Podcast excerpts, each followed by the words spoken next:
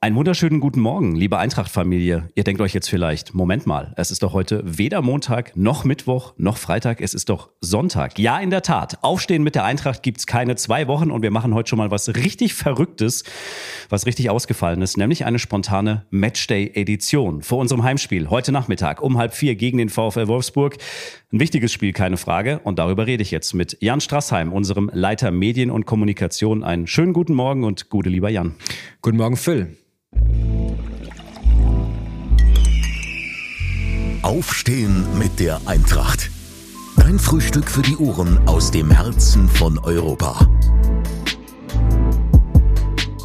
Jan, beste Fußballzeit. Heute Nachmittag halb vier. Wir haben ein Heimspiel. Es geht gegen den VfL Wolfsburg.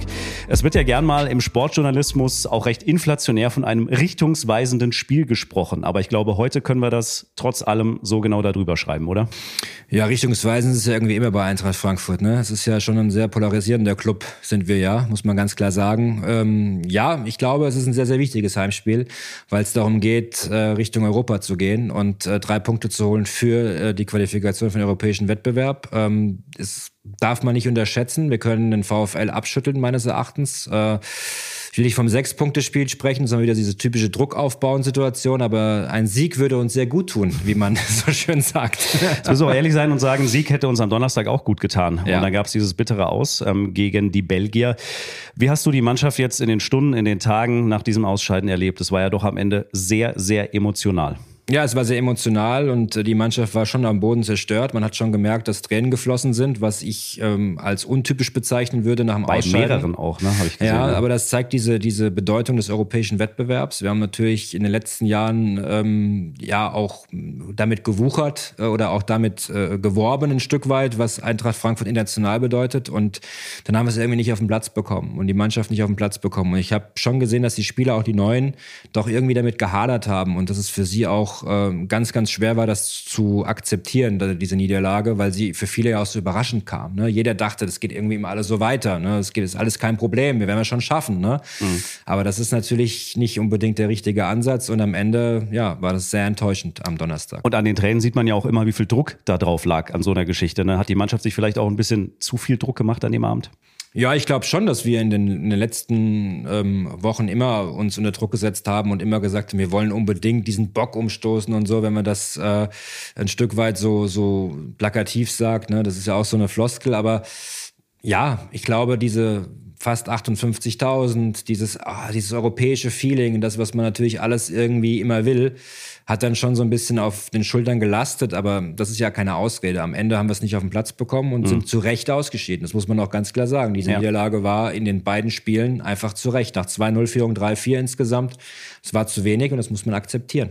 Versuchen uns ein bisschen das Positive rauszuziehen, ähm, denn man kann es ja auch so sehen und sagen, ähm, Fokus jetzt voll auf die Liga und wir sind Tabellensechster und theoretisch, wenn wir ab jetzt alle Spiele gewinnen, dann spielen wir sicher international. Wird nicht so passieren, ja, glaube ich, aber ähm, die anderen werden auch nicht alle Spiele gewinnen. Also ja. es ist ja nach wie vor alles offen und der Vorteil liegt nach wie vor bei uns, bei der Eintracht. Ja, definitiv. Ich bin jetzt kein Freund davon, das jetzt schön zu reden, weil am Ende muss man schon ganz klar sagen, ähm, gibt es sicherlich auch Gründe und da weiß ich, dass Markus Krösche und auch Dino Topmöller mit Timo Hardung da auch sehr, sehr selbstkritisch mit der Situation umgehen. Das ist auch das, was ich in der Kabine gesehen habe, dass die Spieler jetzt auch nicht unbedingt einen Tag später irgendwie das schönreden wollten, sondern mhm. jeder sagt, okay, was ist mein Anteil, was habe ich mit der Situation zu tun? Das ist so mein Eindruck, den ich habe. Das ist auch übrigens sehr positiv, dass das so ist. Äh, wäre das anders, hätten wir, glaube ich, ein richtiges Thema. Ähm, das ist auch das, was die sportliche Leitung dann bewerten muss und nicht wir in dem Gespräch. Aber letztendlich, ähm, ja, müssen wir jetzt gucken, dass diese Saison Saison in die richtige Richtung mhm. geht. Denn ähm, ich weiß, und das ist das, was die meisten Leute nicht immer hören wollen, aber am Ende waren die letzten Jahre ja auch nicht immer unbedingt immer beseelt von tollem Fußball und von äh, es ging nur bergauf. Ne? Ja, und das wissen Menschen äh, wie wir beide ja auch ganz besonders gut. Ähm, viele von euch da draußen natürlich auch, aber wir sind beide Kinder der Kurve. Ne? Wir begleiten diesen Verein emotional mit unserem Herzen, tragen ihn tief in uns seit vielen Jahrzehnten. Und es ist ja auch immer in solchen Phasen, finde ich, so ein bisschen, dass du auch, ähm, wenn du dich daran erinnerst, wo du mal herkommst, dann ist das gerade auch schon ziemlich ziemlich heftiges Jammern auf hohem Niveau ein Stück weit. Ne? Und es gehört auch ein bisschen zur Eintracht-DNA dazu eben. Ja, das ist wieder Eintracht-DNA, ja. ja, gut. Ähm, wir sehen beide älter aus, als wir sind, deshalb übrigens. Ja, wir sind, das hängt aber auch mit dieser Liebe, dieses, äh, genau. mit diesem Club zusammen. Ne? Aber es ist tatsächlich schon so, dass äh, man auch gar nicht so weit in die, in die, in die große Vergangenheit gehen muss. Klar, wenn ich in den 90er Jahren in der Kurve war, hätte ich gesagt, okay, ich kaufe das alles, was passiert. Aber wenn ich die letzten Jahre nehme, ähm, auch in dieser Saison, als wir die Euroleague gewonnen haben, da war das ja auch nicht alles wirklich Gold, was geglänzt hat. Stimmt. Das ja. war so ein bisschen, sag mal, das Glücksschwein-Prinzip, nenne ich das jetzt mal. Ja, das hast das Spielglück häufiger auf ja, deiner Seite. Na klar, ne? Diesen 50-50-Situation. Ja, der Ball geht halt mal rein dann. Ne? Ich meine, das war auch so für mich in, dieser, in diesem schwachen Spiel am Donnerstag. So als wir das 2-1 gemacht haben, habe ich mir gedacht, okay, jetzt werden wir mal gucken, ob das dieses Jahr unsere, ob das wirklich ein Euroleague oder eine Conference League Jahr ist für uns. Ja, weil wenn dann fällt es 2-2, so wie beim SC Freiburg, die dann plötzlich das Ding auf 3-2 drehen. Äh, diesen Moment hatten wir jetzt nicht. Das hatten wir aber dann, als wir, als wir die Euroleague 22 gewonnen haben. Ich erinnere mich dran. Wir haben 1 zu 1 gegen Fenerbahce gespielt. Ein Riesenaufschrei, wie schlecht wir Fußball gespielt haben in diesem Spiel. Ne? Geht ja auch schnell hier. Ja, das geht total schnell. Ja. Das ist auch normal, das ist auch okay. Das Klar. ist ja dieses Umfeld, das ist auf der einen Seite sehr emotional, aber auf die andere, es geht in die eine wie die andere Richtung. Die Leute wollen halt ehrlichen Fußball sehen irgendwo ein Stück mhm. weit. Und wir haben aber dann 1-1 gegen Fenerbahce gespielt. Wir haben 2-1 in Piräus in der 89. gewonnen. Wir haben in der 90. das Einzelne Antwerpen gespielt. Da haben alle gesagt, Mensch, was spielen wir für ein Mist. Mhm. Ja, weiß ich noch ganz genau, was das für ein Spiel war. Paciencia, 90. Minute, in diesen halbleeren Fanblock gelaufen. Corona war da vielleicht noch das Thema, warum nicht alle mitgefahren sind. Ja. Und dann hatten wir die Situation in, in, in ich glaube, in Istanbul 1-1, ne? Und hier zu Hause Antwerpen 2 zu 2, auch Paciencia, 89. Minute oder 90. irgendwas dergleichen. Ein fürchterlicher Kick. Ja, 1-1 gegen äh, äh, Betis Sevilla, dann weitergekommen und dann ging's los. Ne? Mhm. Dann kamen die Zuschauer. Ja, die Eigendynamik. Ne? Die Eigendynamik ja. war da. Und das hat jetzt irgendwie so ein bisschen gefehlt in, in Europa. Und ähm, da muss man auch ehrlich sein, das war auch verdient. Wir haben, es war nicht unsere, nicht unser Europajahr dieses Stimmt, Jahr. muss man so sagen. Im Fußball hängt halt auch vieles an, an Kleinigkeiten, an Schlüsselmomenten, die du kreieren musst, die du generieren musst. Wie schaffen wir es jetzt, heute gegen Wolfsburg so einen Schlüsselmoment ins Stadion zu bekommen? Ja gut, sportlich muss es natürlich dann der Trainer und, und die sportliche Leitung irgendwo sehen. Ich glaube, und ähm, es ist ja auch kein Geheimnis, dass äh, Nico Kovac, wie er Fußball spielen will, dass das natürlich uns vielleicht jetzt nicht unbedingt heute schmecken muss. Der Kovac-Ball, der berühmte. Ja. Wir kennen ihn. Ist sehr ähm, äh, physisch, ja, ist sehr... Ähm, du musst dich wehren. Ja, von Anfang an. Ja. Äh, von der ersten Minute an zeigen, dass wir da sind. Denn eine Sache ist klar, ähm, in den letzten Jahren äh, ist es uns nicht unbedingt immer gelungen, eine Top-Position in der Bundesliga zu erreichen erreichen. Ja, wir hatten unser der fünfte Platz äh, mit Adi Hütter damals war die beste Platzierung. Der Absturz immer in der Rückrunde. Ja, der Absturz immer in der Rückrunde. Letztes Jahr mit Ach und Krach siebter geworden, auch erst nachdem klar war, dass Oliver Glaser nicht mehr weitermacht. Ne? Davor äh, ging die Tendenz klar nach unten Richtung Platz neun oder zehn. Ähm, das war ja so das, äh, was wir immer hatten. Platz elf, ja, Platz acht. Das sind die die Platzierungen. Platz sieben.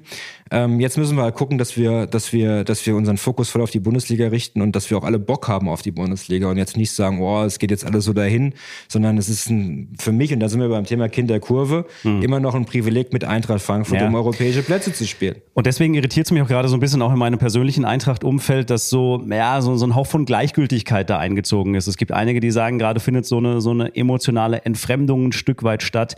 Sind wir uns einig, dass die Mannschaft jetzt heute gefordert ist, um das auch wieder zurückzudrehen?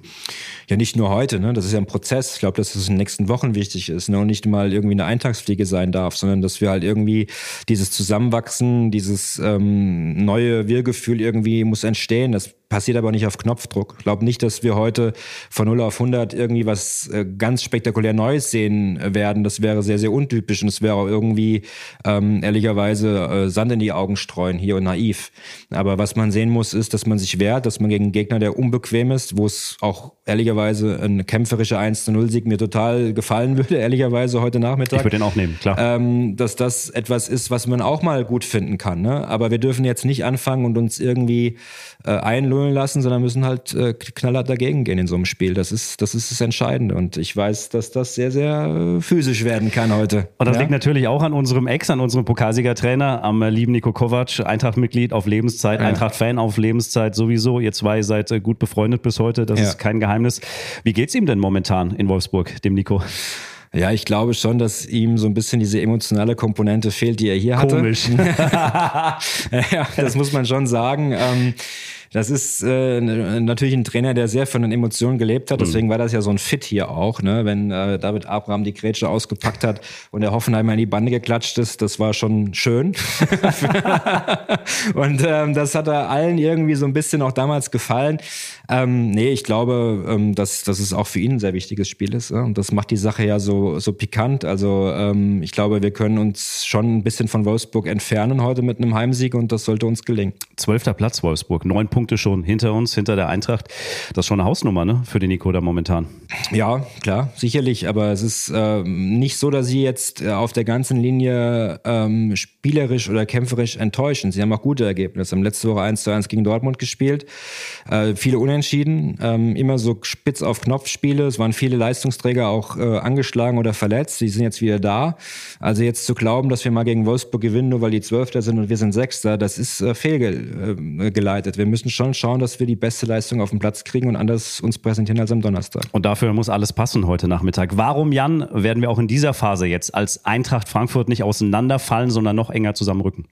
Na, ich habe jetzt nicht das Gefühl, dass das eine Mannschaft ist, die jetzt ähm, irgendwie nur, wie soll ich sagen, ähm, mit sich selbst dann beschäftigt ist. Ich glaube, wir müssen schon gucken, dass wir in den nächsten, nächsten Wochen ähm, zusammenwachsen als Truppe, noch mehr zusammen äh, arbeiten und es halt auch hinbekommen, diesen Entwicklungsprozess zu beschleunigen, von dem alle sprechen. Ne? Das ist ja auch irgendwo ein Fakt. Jeder erzählt irgendwie, ja, ich kann das nicht mehr hören. Mit, mit der, Geduld. Mit ja, der ja. Geduld mhm. und so. Ja, aber die lässt sich ja nicht wegreden. Das lässt sich ja nicht wegdiskutieren, dass du halt eine Mannschaft hast, die sich erstmal finden muss. Ne? Und es gibt schon auch Anzeichen, oder gab ja auch Anzeichen, ich sag mal Freiburg auswärts oder auch Teile in, von Sergio Ross im Hinspiel, wo du schon gesehen hast, da ist ja was da. Definitiv. Und das muss man jetzt natürlich wecken und äh, ähm, ich bin da immer zuversichtlich, dass man jetzt vielleicht auch diese Trainingszeit nutzen kann, äh, um besser zu werden, dass, dass uns das auch gelingen wird. Ähm, es darf halt nur jetzt, es muss halt auch klar sein, dass es auf dem Feld gezeigt werden muss. Ne? Und wir können uns hinsetzen und viel reden und ähm, jeder kann viel erzählen.